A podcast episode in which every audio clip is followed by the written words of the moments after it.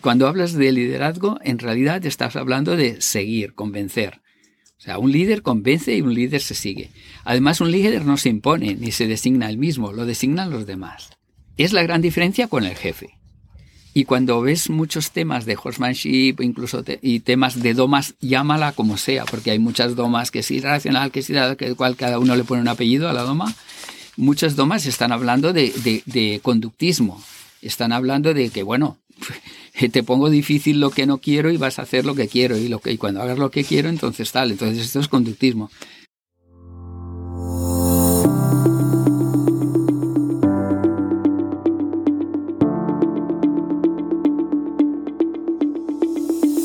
Hola a todos y bienvenidos a este nuevo episodio de The Modern Rider, el primer podcast ecuestre que reúne el deporte con el horsemanship un lugar especial para descubrir entrevistas inspiradoras a los mejores profesionales ecuestres para ayudarnos a convertirnos en mejores jinetes más conscientes y responsables.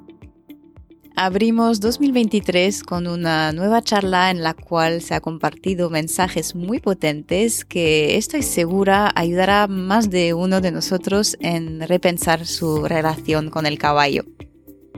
Nuestro invitado de hoy es uno de los pioneros del coaching en caballos en España y es un experto en etología equina y domas alternativas.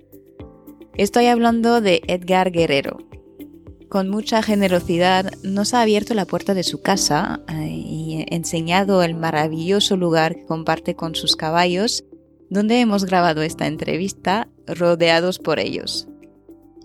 Si aún no conocéis a Edgar, ha sido vocal de la Federación Catalana de Hípica durante largos años y es miembro de la European Association of Horse Assisted Education, que tiene su sede en Alemania. Además, es un apasionado de la doma de campo y ha viajado por todo el mundo conociendo a los mejores horsemen y compartiendo su pasión con mucha generosidad con los demás. Fue todo un placer escucharle. Nos habla aquí de muchas cosas, desde el legado histórico ecuestre en la equitación hasta la evolución de nuestra comprensión de los equinos y poniendo un enfoque sobre la relación caballo-humano. Una de estas entrevistas que nos gustan, en la que se expresan la pasión y autenticidad. Así que subid el volumen y poneos cómodos para escuchar esta nueva entrevista apasionante. Buenas tardes, Edgar. Muchísimas gracias por recibirme hoy en tu casa, que de hecho eh, no estamos solo, estamos bien rodeados de, tus caballos, así que eh, prefiero advertir que seguramente mm, habrá algunos que se van a juntar a esta conversación. Em, pues eso, te agradezco porque en realidad hace eh, bastante tiempo que quería quedar contigo para que puedas compartir con, conmigo y con los, los oyentes tu, tu, gran experiencia. Bueno. Sí, sí, sí. Como dicen, ¿no? Más sabe el diablo por viejo que por diablo. La edad y el tiempo. Pero bueno, más allá de eso sí que... Así que que nada, bienvenido en, el, en The Modern Rider. Pues bien recibida, muchísimas gracias por, por la atención y, y, no, y por esta deferencia. Gracias. Y felicitaros por el programa, de verdad, lo estoy siguiendo y cosas así son súper necesarias en el mundo de la en el mundo de la equitación, en el mundo ecuestre, sobre todo, ¿sabes? Mm. Hipológico, como diría un amigo mío, eh, es muy importante porque se difunden muchísimas cosas, los medios actuales permiten que todo el mundo tenga acceso a todo y claro, se tiene acceso a lo bueno, a lo malo y, y tal. Entonces es bonito alguien que haya decidido concentrarse en un tema e ir buscando, ir ampliando conocimientos. ¿no? Mm, gracias, pues ya, también podrás... Como eh, oyente también. Tú podrás añadir tu, tu granito de arena también al podcast, gracias a, hoy. Ahí te comentaba justo antes de empezar eh, a grabar, pero eh, hay tantas cosas de las cuales podríamos hablar contigo y que, bueno, o haríamos un episodio de, tres horas o pues decidí concentrarlo hacia cosas que me parecía bastante claves y de las cuales no hemos hablado tanto en el podcast hasta, ahora, que es un poco esta relación con el caballo, de nosotros, del caballo como nos percibe. Y no sé si sabes, pero me gusta abrir las entrevistas con una pregunta antes que nos cuentes un poco tu recorrido, un poco más creativa. Y a ti te quería preguntar si el caballo podía, pudiera hablar, ¿cómo mm, definiría al humano en general? Puede ser con un adjetivo o cómo, ¿qué crees que dirían? No sé, yo lo que veo es que el caballo es muy voluntarioso referente al hombre, respecto al hombre. O sea, así como tenemos que los perros son incondicionales, el caballo no es no es un incondicional como un perro. O sea, él preferiría estar comiendo, estar en otra, en una manada, etcétera. Pero sí que es súper tolerante con, con, el hombre, ¿no? Entonces está, este punto de tolerancia es un punto de aproximación y de, aceptación. En realidad el caballo no lleva tantos miles de años como 40.000 años que lleva el perro o así. ¿No? Y en la domesticación eh, con el caballo se habla de, de 6.000 años ya actualmente, se habla de 5.000, 5.500, ahora ya incluso hablan de 6.000. Entonces, 6.000 años es poco tiempo, pero sí es el tiempo suficiente para que haya habido un cambio en mm. el caballo, ¿no? Y entonces yo lo que veo, al menos de los caballos, es que son los caballos domésticos, los próximos a los otros, los que han tenido una relación, tienen una relación directa o, en, o ha habido una relación generacional anterior, etcétera, sí que veo que hay una predisposición de tolerancia, ¿no? De aproximación y de aceptación de, del hombre. Hmm. Entonces, así como nosotros vemos que es algo peligroso, él también nos ve a nosotros como un depredador, pero no tanto como cuando se habla de que el caballo nos concibe como un depredador, que olemos a comedores de carne. Bueno, vale, está muy bien, todo esto para mí está muy bien, pero son exageraciones, ¿no? O, o elucubraciones humanas. Vale, nos ve algo diferente, un posible peligro, pero hay una muy rápida aceptación de, del hombre, ¿eh? que no mm. sucede con otros animales. ¿Pero qué pensarán de nosotros? ¿Qué pensarán? Bueno, un bicho más que hay, ¿sabes? Un bicho más que hay. O sea, no. La diferencia es la curiosidad innata del caballo y ya te digo, y esta cosa que por epigenética o lo que sea, a lo largo del tiempo pues ha ido habiendo esta aproximación.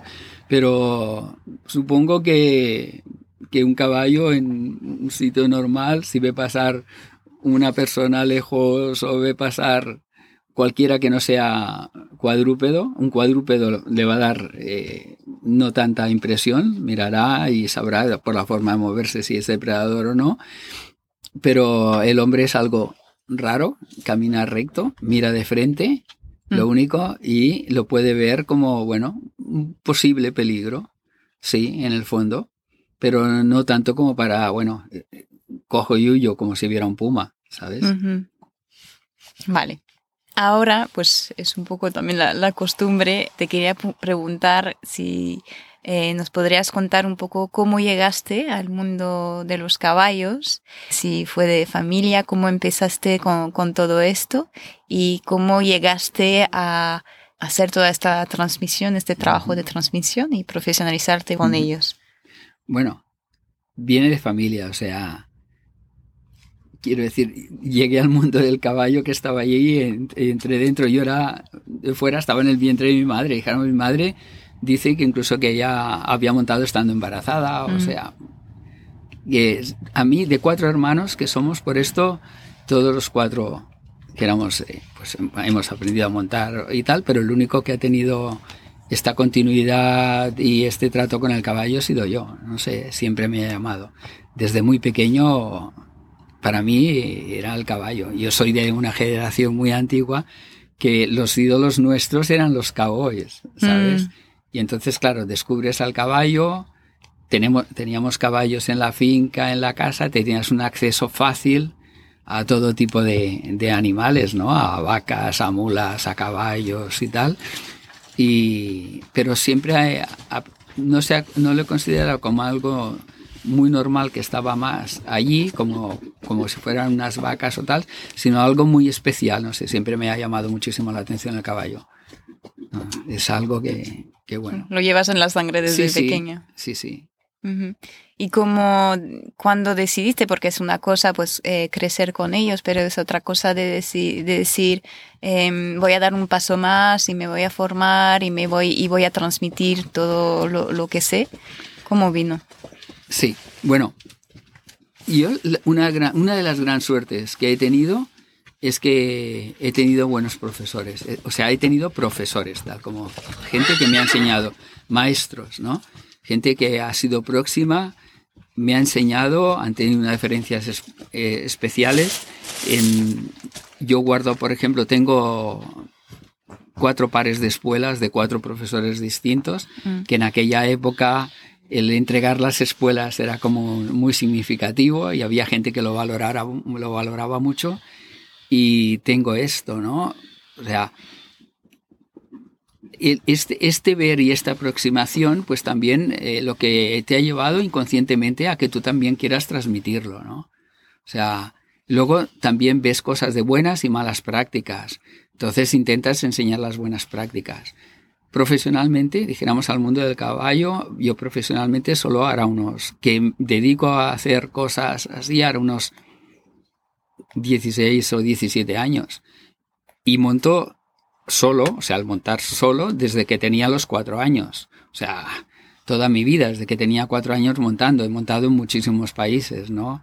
He estado en Oriente Medio, porque estaba en Emiratos, he estado montando allí, en Egipto, Túnez, eh, durante una parte eh, por mi trabajo que era un trabajo comercial y de relaciones con una multinacional, pues he estado en muchos países del norte de África, he montado estos, pero luego, luego he estado montando en otros países eh, como el mío, como Colombia, ¿no? en México, que tengo amigos, familia, eh, yo que sé, Venezuela, en, en, Brasil, o sea, y en, bueno, cuando estudiaba, por ejemplo, el bachillerato y tal, iba a Inglaterra, en Irlanda, he estado con la época que me gustaba el salto y el cross, que entonces aquí solo lo hacían el cross los militares. Entonces, he estado montando en muchísimos países y viendo muchísimo. Y esto quizás me ha llevado pues a informarme, a ver, a ver cosas nuevas. Y luego siempre he tenido un interés de, transmitirlo, ¿no? Entonces, a partir de dejar de, dijéramos, de de trabajar en el mundo, en el mundo comercial, industrial, etcétera, etcétera, fue cuando me dediqué más al caballo. Y en principio no, no en el sentido de, de, equitación, sino en el sentido de formación, ¿no? En coaching, eh, PNL con caballos, formaciones de directivos.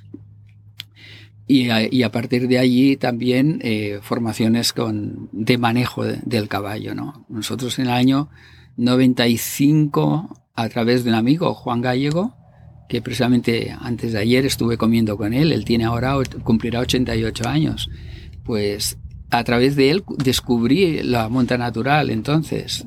La revista Western Horseman americana estaba publicando sobre John Lyons y una serie de, de horsemans que estaban empleando nuevos métodos, ¿no? Y escribía muchos, los, había muchos escritos de Raihan y habían temas de los hermanos Dorrans y tal. Y entonces es ver una visión diferente. En ese punto a mí me gustaba mucho la vaquera española y me gusta muchísimo la vaquera buena. Y entonces me chocaba montar un caballo prácticamente, bueno, sin contacto y poder rayar con el caballo, para rayando con el caballo sin contacto y tal, y lo veía, no me acababa de encajar, ¿no? O sea, de comprender, no acaba de comprender. Entonces empecé a interesarme. Entonces empiezas a interesarte y cuando empiezas a leer esta gente, esta gente no solo era un método, o sea, de acción, era también una filosofía. Y una filosofía de vida y de planteamiento. Y justamente coincidía con mi filosofía de vida, ¿no?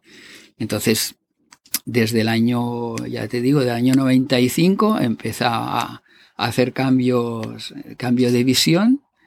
Y, y nada, hasta ahora. Y continuamente formándonos, continuamente ¿sabes? Informando, agradeciendo a muchos, ya te digo, a muchos maestros, muchos profesores, muchos amigos, gente que sabe verdaderamente de caballo y que has hecho una amistad durante ese tiempo, ¿sabes? Mucha gente que no se oye, no se nombra, pero que en verdaderamente viven, incluso muchos, o sea, viven y viven profesionalmente del caballo, ¿no? Entonces, Es una, un aprendizaje. Y entre ellos siempre habíamos hablado de que, bueno, que si nosotros teníamos esta facilidad y habíamos tenido estas ayudas, que ahora nos tocaba devolverlo.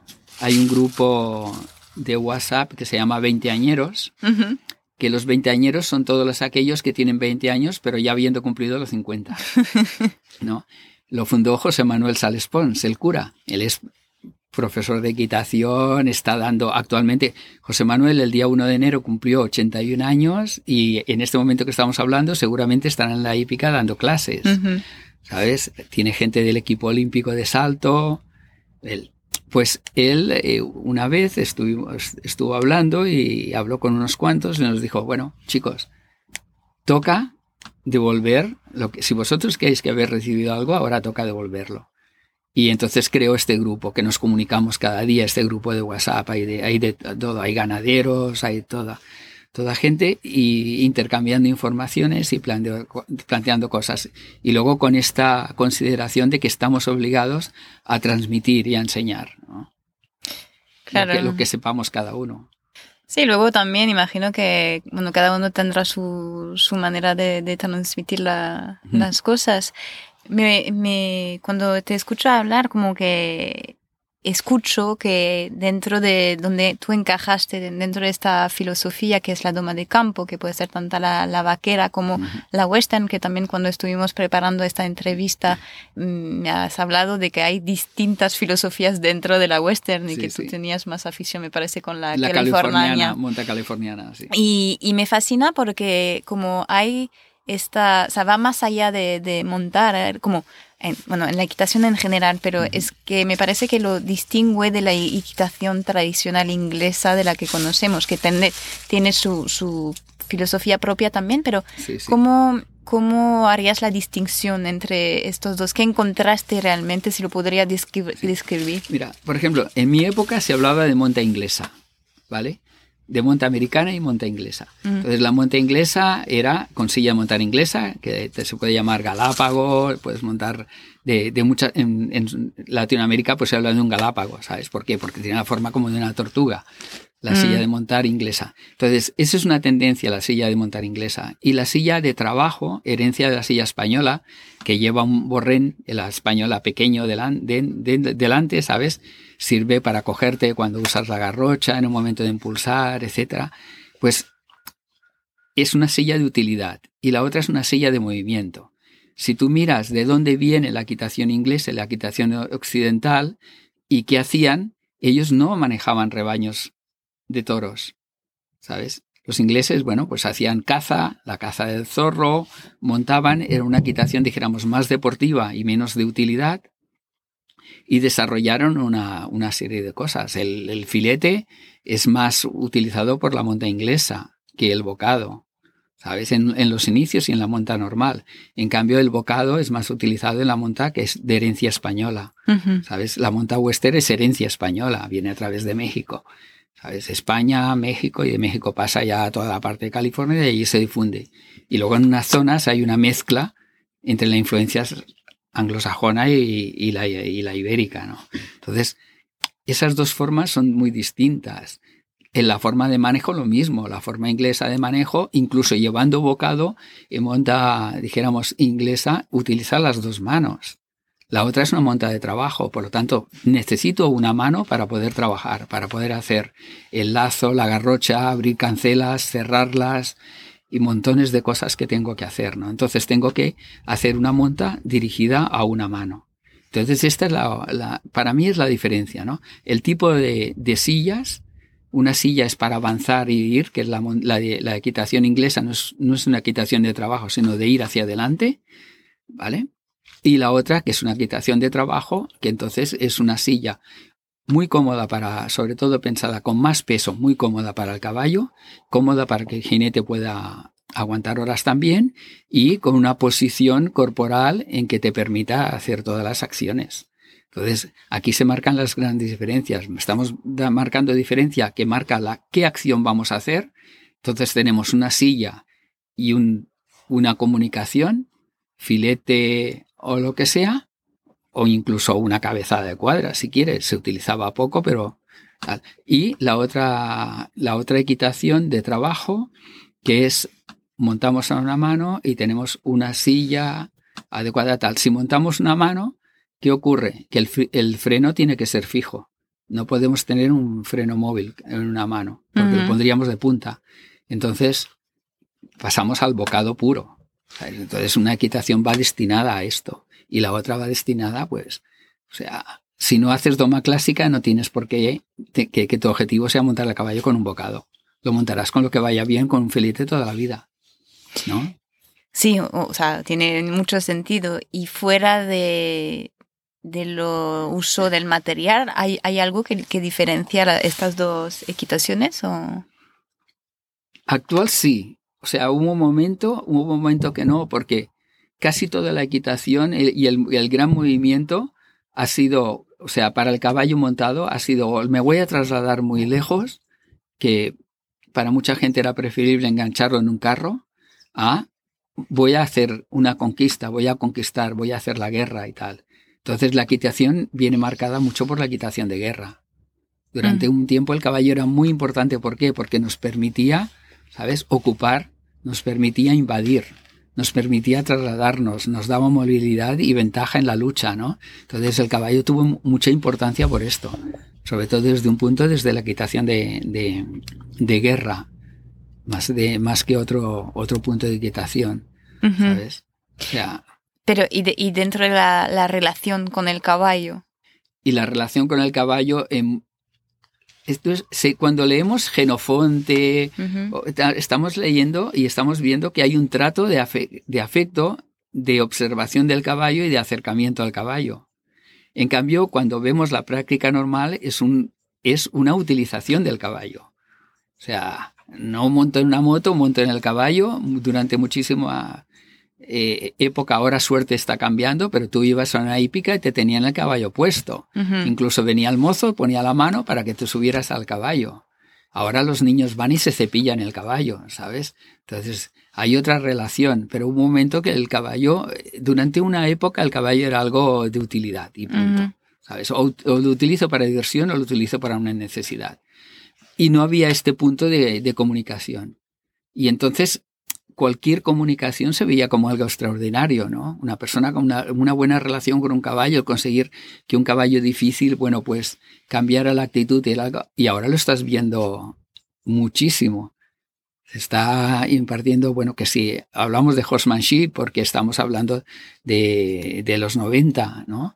Pero eh, luego aquí en Europa Lucy Riz se introdujo, en, sobre todo en España y tal, el tema de doma natural, Chico Ramírez, yo que sé, montones de gente que, que han ido trayendo otra aproximación y otra visión del caballo, ¿no? Claro. Y ahora últimamente estamos viviendo aún más, porque se está hablando de emociones, de emotividad y tal. Entonces, y en este punto de emoción que el caballo la tiene, estamos viendo que, que se están consiguiendo cosas. Y si te fijas, cada vez más hay más mujeres en el mundo de la equitación.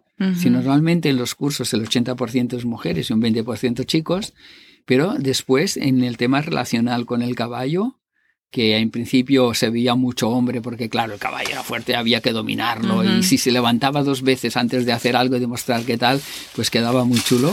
Ahora, ¿sabes? Encuentras más mujeres que entran por la parte, ¿no? Por la parte de, de la emoción, de la proximidad, ¿sabes? De la observación y entonces esto es la, la diferencia que vamos teniendo ahora, ¿no? El caballo que se está reconociendo que la parte emotiva es muy, es muy grande y luego para mí el hecho de, del, mayor acceso de la mujer al mundo del caballo. Está cambiando paradigmas. Sí, y además me parece que porque hace ya muchísimos años lo que acabas de decir, que tenemos conocimiento de horsemanship, pero todavía con la ciencia y todo eso nos van dando datos nuevos además, pero aún así hay como creencias que siguen aquí y mm, uno de las más comunes que em, a lo mejor nos puedes hablar de eso y estoy segura de que sí, porque lo trabajaste a nivel humano también con empresas, pero también tratando con caballos, es el tema de hay que ser, enseñar al caballo que somos el líder. Ahora están cambiando un poco, que, ha cambiado, pero se, sigue escuchando muchísimo. Sí, porque, a ver, esto era una simplificación. Mm. Vale. el tema de, por ejemplo, en el tema humano, el tema de liderazgo, el tema de liderazgo, hubo una época en que los libros sobre liderazgo en realidad eran libros militares, ¿vale? Era el, el jefe tenía que ser el líder, era el que conducía. Pero vale, es muy fácil decir y obedecer las órdenes o seguir a fulanito, que es el líder, el líder militar, si tú te das media vuelta y huyes del combate, el tío tiene la autoridad, sin que pase nada, de pegarte un tiro por la espalda. Mm. Entonces, había este punto. Aquí yo no veo. Cuando hablas de liderazgo, en realidad estás hablando de seguir, convencer. O sea, un líder convence y un líder se sigue. Además, un líder no se impone ni se designa él mismo, lo designan los demás. Es la gran diferencia con el jefe. Y cuando ves muchos temas de horsemanship, incluso y temas de domas, llámala como sea, porque hay muchas domas que es irracional, que es que cual cada uno le pone un apellido a la doma. Muchas domas están hablando de, conductismo. Están hablando de que, bueno, te pongo difícil lo que no quiero y vas a hacer lo que quiero. Y, lo que, y cuando hagas lo que quiero, entonces tal. Entonces esto es conductismo. Para resumir, lo mismo que los militares, van a hablar de líder. No, no, tío, habla de jefe o habla de tal, pero no me hables de liderazgo. Un liderazgo es convencimiento, ¿sabes? Entonces, con el caballo lo mismo. Hemos de ser líderes, bien, el día que me hables de convencer al caballo. Ahora, el día que me pongas el caballo en rompen y en lugar de conseguir en un lugar pequeño establecer una buena relación, lo usas para correr al caballo, agotarlo y que el caballo entre en un punto que, que bueno, que condicionado totalmente a lo que tú digas, no me estás hablando de liderazgo. Estás empleando fuerza, estás empleando presión. Por lo tanto, mientras emplees esto, no estás, no estás convenciendo. Mientras se emplee esto, lo que estás haciendo es dominando. ¿Sabes? Y el otro, pues, accediendo. Entonces, esta es la gran diferencia. Se ha hablado porque era muy fácil, es tu líder. Yo he oído eso muchas veces. Oye, es que mi caballo, cuando se acerca, me empuja o me tira mordescos. Es que te falta liderazgo. ¿Cómo que te falta liderazgo? Te falta presencia si quieres hablar, te falta decisión si quieres hablar, te falta conocimiento si quieres hablar, pero no es que te falte liderazgo, ¿sabes? Sí, hay mucha confusión sobre cómo de la interpretación de lo que es el liderazgo en realidad. Sí, sí. Igual que cuando se hablaba, ¿no? En las manadas que había un líder. O sea, me puse muy contento cuando Lucy sacó el libro y que dijo, no, el liderazgo es cambiante. Pero es que esto es lo que tendría que ocurrir en la sociedad, entre los hombres. En una empresa, ¿quién tiene que ser el líder? Dices, no. ¿Quién es el director? ¿Quién es el jefe? ¿Vale? ¿Y el líder quién es? ¿Quién tiene el conocimiento de eso en ese momento? Si está apagando fuego, oye, pues es el jefe de seguridad, que tiene el conocimiento y en ese momento, ¿dónde lo, lo vamos a seguir a él? vendrá el director general y nos dirá, oye, no, no, no, no le hagáis caso a este, venid conmigo para aquí y nadie irá con el director general, se irán con el jefe de seguridad que tiene conocimientos de, ¿sabes? O, o contactos con los bomberos, etcétera. Entonces, uno es, en ese momento es aquel el líder y el jefe del director general no se tendría que molestar si hasta le está salvando la vida a él, si hace caso a los demás. Entonces, el liderazgo es por convencimiento, por conocimiento, ¿sabes? Por deseo de hacer una cosa que los demás pues también coincidan en lo mismo y tal, pero nunca es impositivo. Impositivo nunca es liderazgo.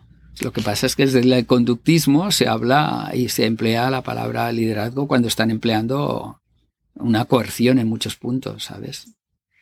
Sí, entonces hay como un equilibrio que encontrar, imagino, porque si como dice Luciris, que el, liderazgo va cambiando dentro de una manada. Si nosotros nos ponemos al nivel del caballo, entonces un momento dado él podrá tomar este liderazgo. Porque me, hace recordar, creo que es, eh, no sé si Nicolás de la Hermosa o Tomás Mateo, que compartió durante su entrevista una historia que un momento dado se, se, se fue a, eh, en el campo con el caballo, no recordaba el camino de vuelta. Ah, y, de, ha dejado el caballo tomar la decisión de por dónde ir. De por dónde iba. Y eso lo hemos hecho muchas veces.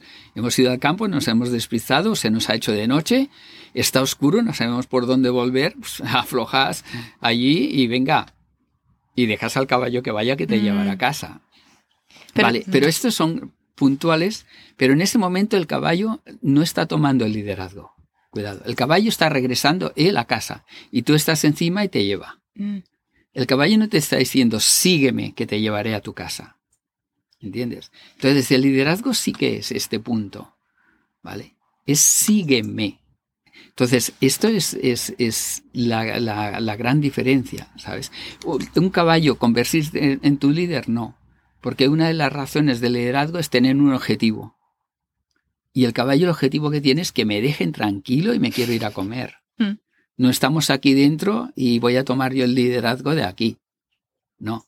O sea, tomaré una decisión si me tienes harto de hasta las narices y una de dos, según mi carácter, cojo, me bloqueo y ahí no me mueves, o como te descuides, oye, he hecho orejas para atrás y vas a ver lo que es bueno.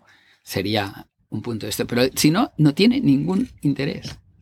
¿Sabes? No tiene ningún objetivo, no tiene interés. Él no está pensando en conseguir nada. Porque lo que tiene, o lo tiene al abasto, o, o en ese momento le está faltando. ¿Sabes?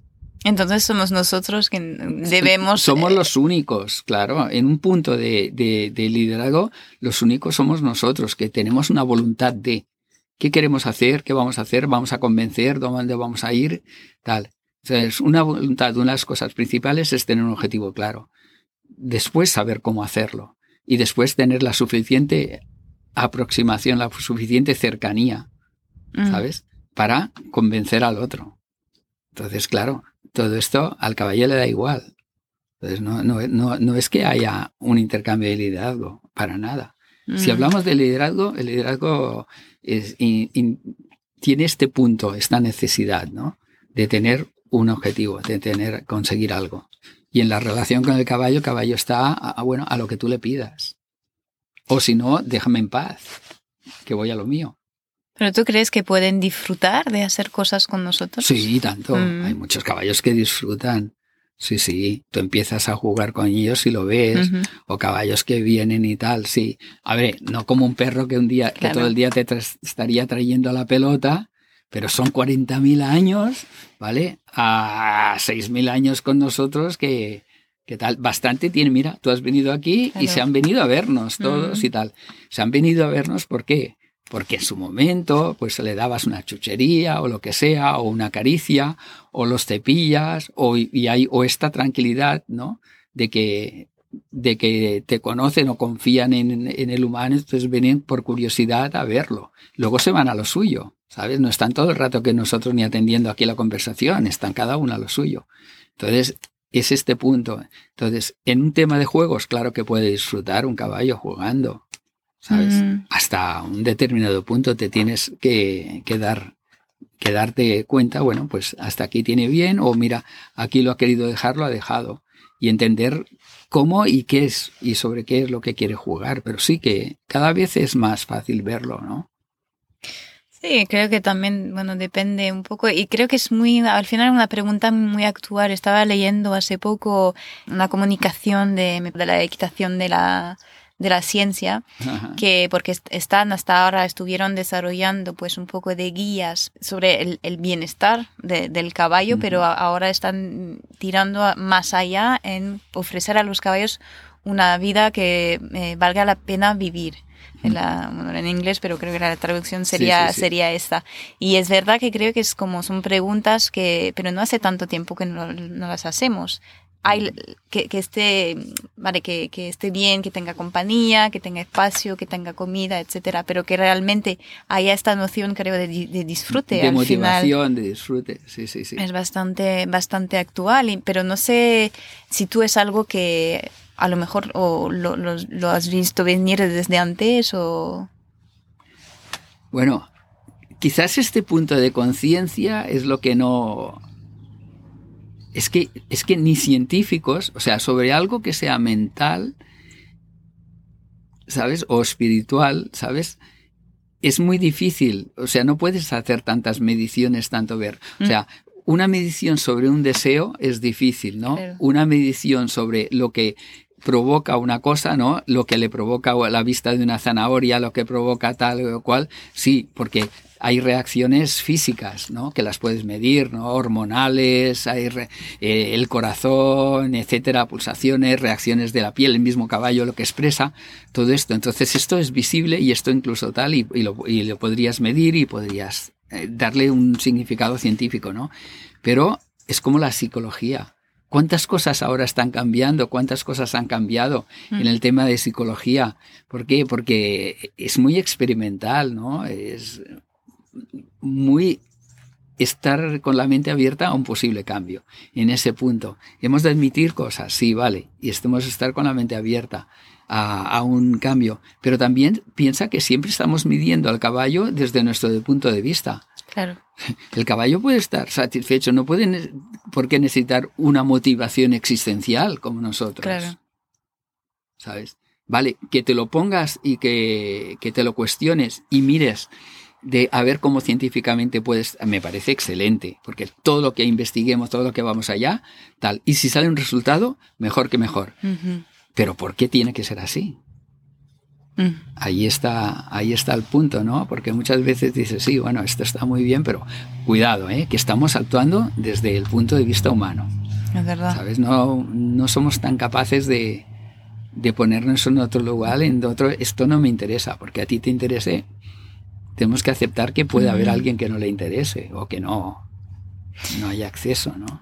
Sí, es verdad, pero hay tantos cambios y hay como tomas de, de, concientizar un poco las cosas, bueno, sobre el bienestar total, tal cual, pero por ejemplo estamos hablando mucho de ver cuando el caballo, por lo menos en su expresión eh, corporal, facial, si el caballo está, está bien, por, por lo menos, entonces, bueno, añadimos también esta cosa de, disfrute, pero por lo menos que, que esté bien pero que también por aquí a veces hay confusiones entre, por ejemplo, un caballo que carga una, un obstáculo, no es porque tiene mucha ganas de saltar, muchas veces viene de, de, otros temas.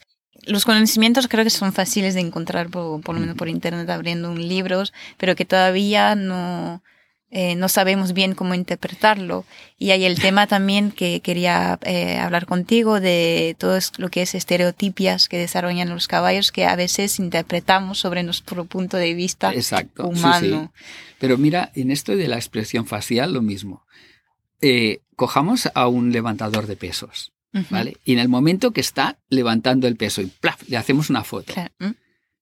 El tío está disfrutando como una mona porque se ha dado cuenta que cuando tira para arriba de la barra, la barra le está subiendo y que él va a conseguir esto y dentro está el tío más feliz del mundo. Y tú le miras la cara y la tienes roja, parece que le vayan a saltar los ojos, las orejas se le están poniendo moradas, ¿sabes? Y, los labios apretados allí y dices, joder, a este tío lo están apuñalando o le están metiendo los pies en una trituradora. ¿Entiendes? Entonces, cuidado. O sea, es que hasta que no podamos estar en el cerebro, ¿sabes? Es muy difícil. Y ojo, y en el humano nos es fácil porque somos nosotros en nuestra misma especie. O sea, es más fácil. Y nos es difícil, dentro de todo, poderlo saber y poderlo averiguar. Imagínate en un caballo. Sí, sí, es verdad, pero es como, son, cosas que ahora como también de mirar, mirar, pero tampoco podemos hacer una actividad deportiva con el caballo y que esté siempre todo el rato relajado, con la, la, cara relajada. A lo mejor para las personas a quien eh, la palabra estereotipias no habla nada, ¿podrías tú eh, describir algunas las más comunes que hay? Bueno, las más comunes, el beating, no, el morder y tragar aire, el tiro de oso, ¿sabes? El patear, o sea, la mayoría parte de estas estereotipias son por temas de estrés o temas de aburrimiento. Y los temas de estrés y temas de aburrimiento es, pues, unas malas condiciones para el caballo. O lo tengo encerrado en un sitio, o lo tengo en un sitio que está lejano a otro si quiere ir con los otros y no puede. O sea, cualquier cosa que le produzca una ansiedad al caballo le puede producir una estereotipia, ¿no? Entonces, en el caso de los humanos, claro, nosotros tenemos muchas cosas que nos pueden distraer y a nosotros no nos encierran en una caja, ¿sabes? Y entonces eh, tenemos que estar muy dañados mentalmente para, para externalizarlo. Pero el caballo es muy fácil, ¿sabes? Entonces, eh, puntos de repetición, que la repetición, pues oye, te pone en, en, en un punto, ¿sabes? De ya no nos pongamos a hablar de que si segregamos, segregamos endorfinas, segregamos dopamina, tal, bueno, sino te, te en un punto de entrar en un bucle, ¿no? Y cuando entras en un punto en un bucle es como si te alienaras un poco de las cosas. Entonces hay temas de estos, ¿no? Y otros temas de, de ansiedad, del tragar aire y tal. ¿Y qué ocurre? Fíjate que hasta ahora que se empieza a considerar al caballo diferente, el, arreglábamos el, queríamos arreglar el problema físico. Bueno, un caballo tragaba aire, venga, pues un collar para que no trague aire. Mm. O tal y cual. En lugar de decirle, joder, lo suelto, le doy espacio y oye, en esa pradera, y- vamos, el tío no va a ser tan tonto de estarse apoyando en el suelo para poder tragar aire. ¿Sabes? Y dejará de tragar aire, de tragar aire y todo esto. Entonces, y, y vamos siempre, siempre vamos a, a corregir, ¿sabes? El, la, la expresión y no la causa. Cuando en realidad ahora, gracias a Dios, estamos viendo que, que lo que hay que trabajar es en las causas, en lo que lo produce. ¿Y- ¿Sabes? ¿Y, por qué crees que, que hacemos así? ¿Por qué queremos buscar solo? Porque los humanos queremos todo ya, todo ya rápido y todo controlado. O sea, es, es nuestra manera de ser, ¿sabes? Ahora empezamos a tener una mentalidad distinta y hasta ahora ha sido una mentalidad de dominio. Nuestra generación está cambiando, no sé qué época estamos, porque a veces hoy estamos en la época de Acuario, no sé qué la gente. Yo no estoy en este punto, por lo tanto no te sé decir en qué época estamos. Pero sí que estamos en una época de, de más visión, de, de admisión de cosas. A ver, por hablar de siglos pasados, los, con- los colonizadores ingleses consideraban que, que los negros no tenían, no tenían alma, que eran animales igual que otro, y habían cazado. Y nosotros aquí en Barcelona había habido un, un, pigmeo dise- disecado en una, tienda, en una tienda de taxidermia de la Plaza Real, y había el pigmeo de Bañolas. Y tal, o sea, eran animalitos y se los disecaba y se los exhibía y todo aquello. Se ponía la cabeza ahí con los leones y con todo esto, pues que habías cazado. Era un mono diferente, ¿sabes? cambian las cosas, se ven las cosas y tal. Y, y en este punto es en el- puede ser es un punto en el que estamos también nosotros. Mm. ¿sabes? Y entonces, este punto tiene una parte que si tú aceptas que es diferente es dolorosa, porque entonces, hostia, eres culpable, eres tal, vienen todas las cosas. Entonces tienes los dos puntos de la gente que dice, bueno, o tres puntos. Una gente dice, bueno, voy a analizar la situación, ¿no? O los extremos. Va, no quiero verlo y continúo igual, o lo considero como algo más a lo mejor de lo que es y lo pongo en otro, en otro nivel que tampoco correspondería, pero que no es cruel, Mm, al menos. claro. Pero es, es importante recordarlo y muchas veces porque es eso, nos hacemos la pregunta, pero ¿por qué, por qué no cambiamos? Porque sí sabemos, Sí, sí. como lo que decíamos también al preparar la entrevista. Sí, sí, es como en el discurso lo, lo decimos, lo sabemos, pero ahora la A hora la de práctica, hacer exacto. A la hora de la donde verdad, padece un poco. Sí, sí. No, no, y piensa que hay puntos y hay cosas que son dolorosas, porque dices, hostia, ¿dónde me he metido? Porque claro, si es esto, yo tengo, soy el primero y, y en cambio no, no las tengo conmigo. Sí, sí, es Y esto nos ocurre mucho. Tengo una última pregunta antes de hacerte las preguntas que suelo hacer a- al final a cada invitado. Te quería preguntar como conclusión de, esta conversación, según tu experiencia, ¿cuáles son los fundamentos que deberían de tener todo jinete cuidador o propietarios para comunicarse de la manera más eficaz y justa con los caballos? Bueno, lo primero, voluntad de hacerlo, ¿sabes? O sea, voluntad real de hacerlo. O sea, quiero comunicarme, no quiero eh, mangonear al caballo, no quiero comunicarme con él. Esto primero. Eh, lo segundo, se tiene que tener una mucha, una gran capacidad de observación. Hay muchas cosas en el caballo que cuando observamos vemos, ostras, las vemos que, ostras, pues son lógicas. ¿Vale? Capacidad de observación. Luego, podernos, lo que se habla de empatía. A ver, empatía no es simpatía, ni, ni, ni tal. Empatía es saberse poner en el lugar del otro, tanto para lo bueno como para, como para lo malo, ¿no? Entonces, te- poder tener esta capacidad. Me pongo en el lugar del caballo y en ese punto, en donde estoy, ¿sabes? Bien o mal. O sea, observación, tal. Tercero, hay una cosa que es lo de crear confianza. Estamos hablando que siempre queremos que confíen en nosotros y los primeros que tenemos que dar el plazo de confiar somos nosotros. O sea, no podemos esperar que confíen si nosotros no confiamos. ¿Vale? Entonces, crear confianza. Otro punto importante es el de respeto. O sea, tienes que respetar al caballo y el caballo te tiene que respetar a ti. Y en este punto, para simplificar, es como si dijéramos dos burbujas, ¿vale? Pero que si tú traspasas mi burbuja es porque te la permito. Y si yo traspaso por burbuja es porque me lo he ganado y he, conseguido que me lo permitas, que sería nuestro punto de vista, ¿no? Tiene que haber un respeto, tiene que haber Y a partir de, este, de este respeto que nos da seguridad a nosotros y le da seguridad a él, podemos crear la confianza. Cuando creamos la confianza, tenemos proximidad. Branaman en un curso eh, me gustó mucho esto porque dijo, dice, yo no empiezo a trabajar con un caballo que no quiera estar conmigo. Mm. ¿Sabes? Y esto es fundamental. Y a la que tú tienes un caballo que quiere estar contigo, es que has cumplido todos esos puntos. Es que hay respeto, es que hay confianza, es que hay proximidad, ¿sabes? Y si a esto le sumas ya que haya, que empiece a haber un afecto, que reconozcamos que emocionalmente podemos transmitir cosas al caballo y empecemos a percibir las emociones del caballo, que eso es un trabajo largo de acción, de montar, de observación, de todo y de, experimentar, ¿no?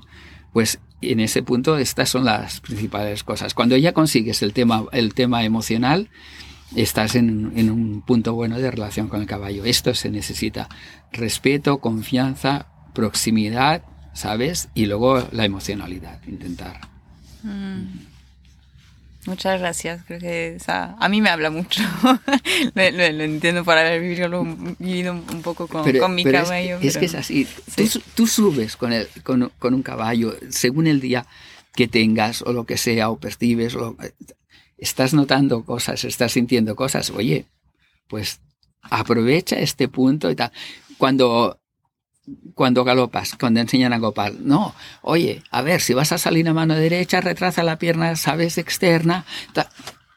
Joder, vale. Pero en el momento que le vayas a pedir al galope, siéntelo. Respira, entra aire, elévate.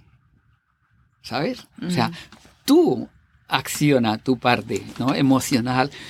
Voy, y verás que el caballo te va a salir a galope, te va a salir, no vas a forzarlo que coja velocidad y que rompa a galope, no, ¡Bum! lo vas a sacar de aquí, de parado, ¡fas! Voy a ir allí, ¿sabes? Ahora, esto hay que trabajarlo, hay que sentirlo y te lo tienes que llegar a creer. Que es otra de las cosas muy importantes. Lo que quieras hacer, créete lo que puedes hacerlo. En cuanto haya una duda, has desbarajado la cosa, ya no será lo mismo, ¿sabes? Es difícil porque eso no se aprende en ningún libro. No, pero experimentando y viendo, ¿sabes? Vale. Bueno, ahora te voy a hacer las preguntas del final. Si pudieras, ¿te gustaría cambiar algo de tu trayectoria hasta ahora? No, no. Ostras, a ver. Es que de mi trayectoria, yo qué sé, me encantan los caballos, todos los caballos, pero, por ejemplo, para mí es muy importante la familia y estoy encantado con mi familia, ¿sabes? Y, y, no. A veces dices, ostras, esto lo hubiera podido saber antes o esto me hubiera pasado antes, pero bueno, también dicen que cada cosa llega en su momento, ¿no? Y no, no, estoy contento, estoy contento. Estoy contento con mis amigos, estoy contento con mi familia, estoy contento con los caballos. Mm. No. ¿Hay algún mensaje que te gustaría compartir con la comunidad ecuestre? Sí, sí, sí. Uno, que no seamos tan, tan capillitas, ¿no? La mm. comunidad ecuestre muchas veces es muy capillita, se encasilla mucho, ¿no? Es muy cerrado en según qué puntos y, creo que, que, todo tipo de cosas, como todo tipo de relación, etcétera, tendrían que ser más abiertas, ¿no? Y participar y, y no sé qué. Por ejemplo, esto que estás haciendo tú, ¿sabes? Que es un trabajo, porque es un trabajo y es un trabajo que lo haces tú porque quieres hacerlo. No te han contratado para hacer esto ni nada, ¿sabes? Entonces, esto es importante y lo estás haciendo para ti, pero lo estás haciendo también para los demás. Entonces, yo creo que esto es, es lo, que, lo que me gustaría que hubiera más en el mundo ecuestre, ¿sabes? Que no fuera tan capillitas y que hubieran más casos así como este, ¿no? Como José Manuel con el grupo este, tal, más gente así decía, oye, no, no, si hemos recibido algo también devolvámonos, si tenemos la posibilidad, oye, pues que llegue a más personas, ¿no? Compartámoslo, todo esto, esto sería, sería muy, muy sería lo que le faltaría al mundo ecuestre ya. Solo. Perfecto, ya llegará. Em, ¿A quién te gustaría escuchar en un futuro episodio de The Modern Rider? Ostras, me gustaría mucho a José Manuel. El problema de José Manuel es un problema de oído, ¿sabes? Porque eh, José Manuel es lo que se puede llamar un maestro, mm. con mayúsculas, ¿vale? no solo sabe, sabe enseñar, sabe transmitir, sabe motivar. Mm, yo creo que para mí sería José Manuel. Genial. ¿Hay algún libro o recursos que te gustaría recomendar? Ostras, a ver, a mí me pasa una cosa que tengo muy mala memoria. ¿no? Incluso en el caso de películas. Mm. Yo puedo ver una película tres veces y la estoy viendo por primera vez cada vez. Muchos libros los tengo repetidos porque han cambiado la portada, ¿sabes? Y ostras, este título me gusta, me suena, pero no, la portada no, Y me he comprado el libro, he llegado a mi casa y resulta que lo tenía, ¿no? Eh, no, ahora hay muchos libros. Hay libros sencillitos como uno de Richard Reck, pero el título ahora no, no lo recuerdo, pero son, son libros que lo llamaría la gente pues, de, iniciación de potro, ¿sabes? De, de resolver problemas. Eh, la, revista esta Western Horseman, ¿sabes? Ellos eh, publicaban unos libritos, por ejemplo, Solving Problems, ¿sabes? Eh, starting Calls, ¿sabes? O sea, muchos libritos de estos que lástima están en inglés y tal. En castellano, para los temas de nuevas eh, de nuevas tendencias y todo aquello, hay el libro que editó Letera de Doma Natural, ¿sabes? Que se llama Doma Alternativa. Mm. Bueno, no es de Doma Natural, Doma Alternativa. Y entonces habla un poco de la historia de todas las tendencias de Doma que han habido. Ah, qué bien. Y, está, está muy bien. Y este libro lo tradujo este señor que te digo amigo mío, que ahora cumple 88 este mes, que es Juan Gallego. Pues él tradujo, él tradujo este libro, se llama Dorma Alternativa. El último libro de Lucy Riz me gusta mucho. O sea, hay, hay bastantes, bastantes libros que están saliendo y tal. Aquí la lástima muchos es que no hay traducción no en, siempre. En español no siempre hay traducción. Estos que te he citado sí que son mm. traducidos, ¿no? Editoriales, eh, aquí Colima, eh, yo, ¿no? Letera, es ver qué es lo que ellos tienen, pero hay muchísimos y están bastante bien, están bastante bien seleccionados. ¿no? Me hubiera gustado que en castellano hubieran libros de John Lyons o de Mar Rashid, ¿sabes? Sobre todo Mar Rashid con la tendencia últimamente entonces, porque ahora se está trabajando mucho neurociencia, ¿sabes? Junto con, neurocientíficos con domadores, ¿no? Mm. Para, para, ir avanzando más y tal. Y entonces hay muchas cosas nuevas en este sentido. Mm. Nosotros vamos detrás. Vosotros en Francia, por ejemplo, los franceses, la ventaja es esto. La Federación Francesa me parece que mundialmente es la que tiene más vocalías. Sí, exacto. las partes de la, del sector están representadas. Sí, sí, sí, pero es que lo ves en, diferentes puntos, ¿no? Mm. Entonces, es, esto me gustaría que también que sucediera aquí, ¿no? Que las federaciones de aquí no fueran solo, oye, a qué es lo que está consiguiendo éxitos o lo que sea, sino qué pasa en el mundo del caballo y que, bueno, quien haya aquí en el mundo del caballo esto, que tenga una, una representación y que se pueda, se pueda ofrecer, ¿no? Tenemos que sacar el caballo de exclusividades y ponerlo más al alcance de todo el mundo. Sí, y además hay, es que hay un público aquí en España. Es que lo hay, pero esto, pero es que no, está, no está representado. No está representado, pero hay el público. Y entonces esto en Francia hay como es, dijéramos, está predisposición, ¿no? Hay tal cosa, hombre, pues interesa, lo vemos. ¿Qué tal y cual? Bueno, pues vamos a echar un cable, ¿sabes? Sí, hay toda una que es necesario. Entonces siempre hay una especie de ayuda.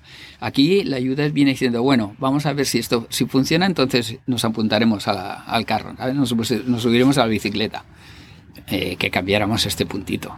Sí, sí, sí de todas formas pondré los enlaces de los libros, aunque porque hay personas que lo leen en inglés también y demás, ah, así que, que, pondré. No, pues entonces, no sé, hay True Unity, ¿sabes? O sea, los libros de, de Ray Hans, hay algunos libros de, que han hecho traducciones de, de Dorrance. Hay, libros en el mercado que están muy bien. Sí, sí. Última pregunta antes de cerrar esta, esta conversación.